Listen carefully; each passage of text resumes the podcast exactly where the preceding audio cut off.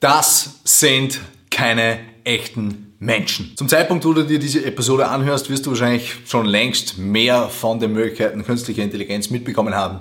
Die Frage, die ich mir aber stelle und die du dir vermutlich auch stellen wirst, ist, wird KI sowie ChatGPT mein Geschäftsmodell ersetzen? Wird es mich überflüssig machen? Wird es mein Team, meine Leute überflüssig machen?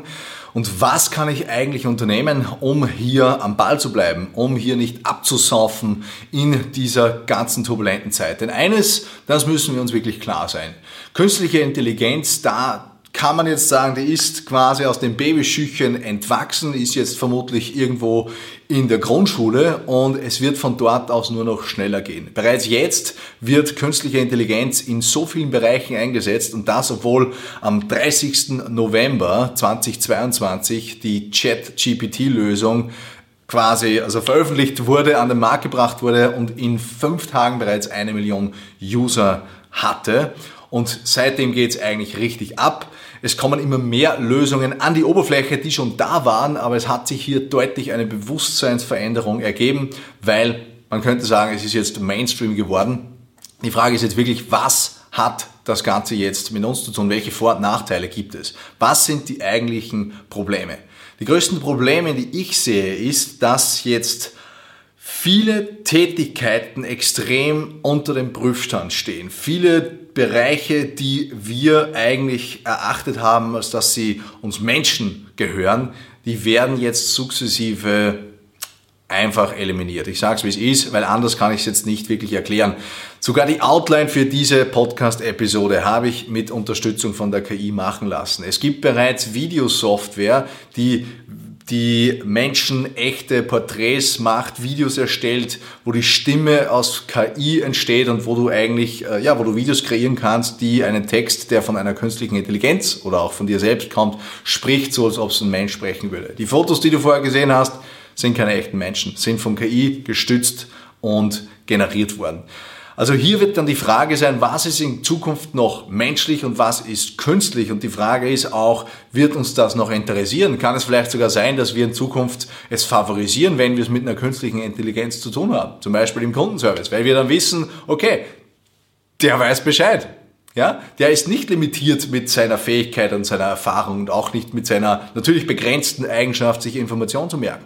Vielleicht wollen wir das dann auch, dass uns KI in unterschiedlichsten Bereichen hilft, wie zum Beispiel im beruflichen Leben, wie aber auch im Privatleben. Ich denke nur an, an alles, was Gesundheit betrifft wo du einfach eine KI hast, die auf Basis von Daten, Bildern und Informationen viel eher zu einem Rückschluss kommt, was dir vielleicht fehlt, als das ein Mensch je tun könnte.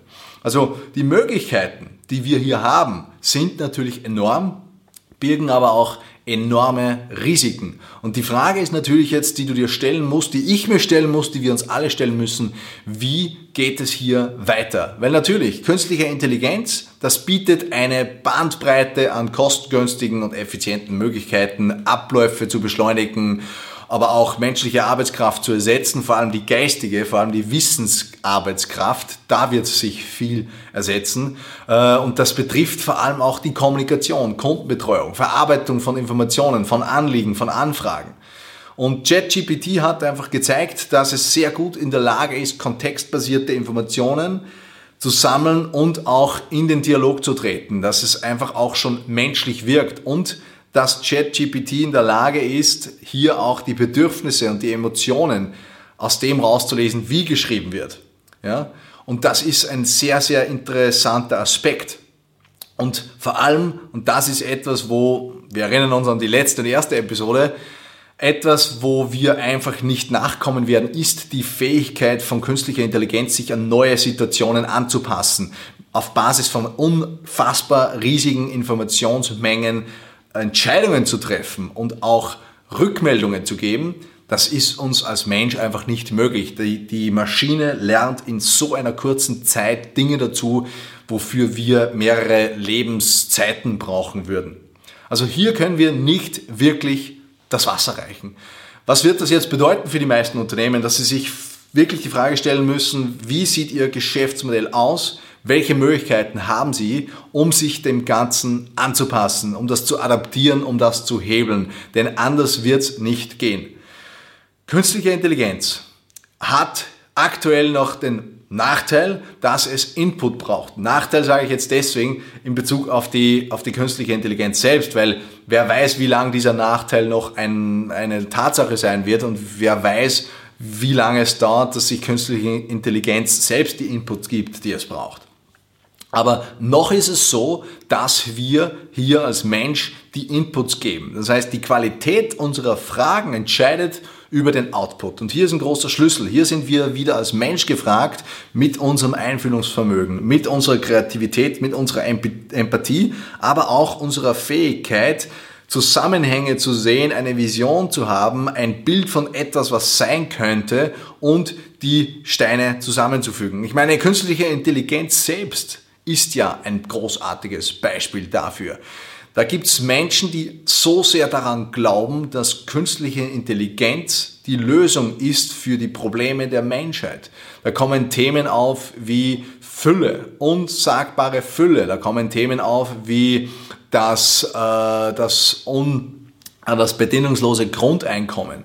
Da kommen Fragen auf, die gelöst werden wollen. Und diese Menschen sitzen dabei und erschaffen Dinge wie die künstliche Intelligenz selbst, um diese Probleme zu lösen. Also wir haben hier wieder genau die Tatsache, mit einer starken Vision und mit einem Bild von etwas, das noch nicht ist, aber sein könnte, sind wir Menschen in der Lage, Dinge zu tun, die sehr wahrscheinlich Maschinen nicht tun können, weil es hier einfach an der Weitsicht und der, der Vision fehlt. Und das ist auch das, was Kern einer starken Brand ist, nämlich die Vision. Wohin geht die Reise? Welchen Einfluss, welche Auswirkung soll dein Unternehmen da draußen am Markt haben?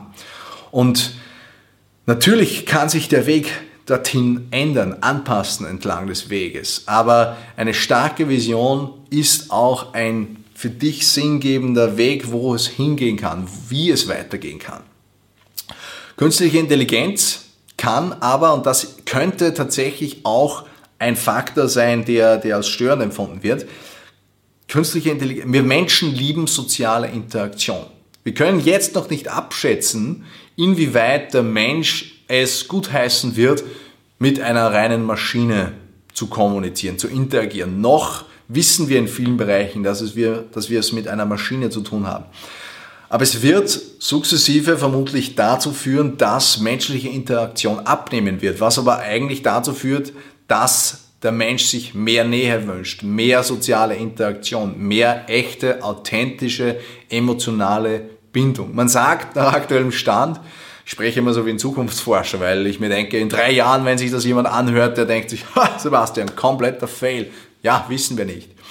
Aber nach aktuellem Stand der Dinge sagt auch die KI über sich, Emotionen hat sie nicht. Wirklich sind Muster, die sie wiedergibt und aus denen sie ableitet, wie eine gewisse Emotion sich anzuhören hat. Aber wir Menschen spüren. Wir Menschen spüren und wir Menschen spüren auch beim Mitmenschen. Und das ist auch etwas, was vermutlich nicht so leicht gefaked werden kann. Und hier ist auch ein enormer Hebel. Man sieht natürlich den großen Unterschied zwischen kalten, starren, trockenen Strukturen, die quasi keine Seele haben, wie die wahrgenommen werden, versus Unternehmen, die eine Seele haben, die einen Geist haben, einen Spirit. Und das hat sich in den letzten Jahren auch sehr stark gezeigt, dass es hier positive Entwicklungen gibt, dass es einen, einen, einen Trend hin zum Miteinander gibt. Aber dazu braucht es auch Leader, es braucht Führungskräfte, es braucht Macher und Beweger, die auch mit Empathie und Wirkung führen, sprechen und kommunizieren. Und das ist etwas, das ist nicht leicht, weil es voraussetzt, dass man sich selbst kennt. Es setzt voraus, dass man weiß, warum man etwas tut, wohin man gehen möchte, was das eigene Ziel ist und auch die Werte, die man vertreten möchte. Und das allein zu haben, das ist schon gut, aber es setzt auch voraus, dass man in der Lage ist, so darüber zu kommunizieren, dass es echt ist, dass man auch die richtigen Worte findet, dass man auch bei sich bleibt und bei schwierigen Entscheidungen auch seinen Kurs nicht ändert. Das ist Leadership und das ist auch etwas, wo wir Menschen natürlich gefordert sind, aber auch ein Bereich, der vermutlich nicht von künstlicher Intelligenz in naher Zukunft abgelöst werden kann. Also es gibt hier einige interessante Anwendungen. Es gibt hier auch einige, einige Gefahren meiner Einschätzung nach und von dem, wie ich das Ganze sehe. Und ja, kann man jetzt natürlich sagen, fuck it, äh, deine Meinung hat keinen Wert. Äh, warum? Ja, das kannst du ausschneiden. Meiner Einschätzung nach birgt es mindestens im gleichen Ausmaß Gefahren, als es Chancen bietet. Und das kann man natürlich nie sagen. Ja, ich behaupte oder meine Überzeugung ist, dass wir auf einem Scheidepunkt stehen, wohin das Ganze sich entwickeln kann. Und ich hoffe, dass wir Menschen in der Lage sind, hier auch den Weg beibehalten und in der Lage sind, uns zu einer besseren Zukunft zu führen. Und das ist meine tiefste Überzeugung, geht nur dann, wenn Menschen führen und lenken und bewegen, die einen noblen Ansinnen folgen. Ich sage es wie es ist, einen noblen, die ein Ziel verfolgen, das größer ist als sie selbst, die auch einen altruistischen Gedanken drin haben. Das heißt jetzt nicht, dass ich alles als gemeinnützige Organisation aufbauen muss, aber dir die Frage zu stellen, was wäre, wenn du eine gemeinnützige Organisation bist, obwohl du eine Firma bist, was wäre dann der höhere Zweck, den du verfolgst? Das ist eine spannende, spannende Frage. Und natürlich habe ich mir die Frage auch gestellt, bringt dann Storytelling eigentlich noch was, wenn Maschinen schon in der Lage sind, wirklich gute Stories zu entwickeln? Bringt es überhaupt noch was, eine klare Markenstrategie zu haben in der Ära der künstlichen Intelligenz? Und ich behaupte ja. KI wird dazu führen, dass Prozesse, Abläufe und Strukturen effizienter und effektiver gestaltet werden.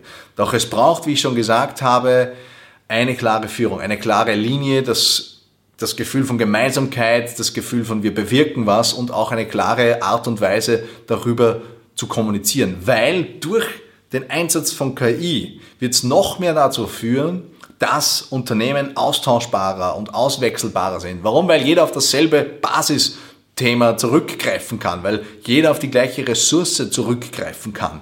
Und damit wird es austauschbar. Ja, Wer hat dann die bessere KI? Who knows? Ja? Wenn der Output ein Text ist, dann ist es für die meisten egal, ob es aus der KI kommt oder aus der. Ja? Das ist dann, aber du brauchst keine Menschen mehr dafür, die das schreiben, aber du hast dann eine leider austauschbare Commodity.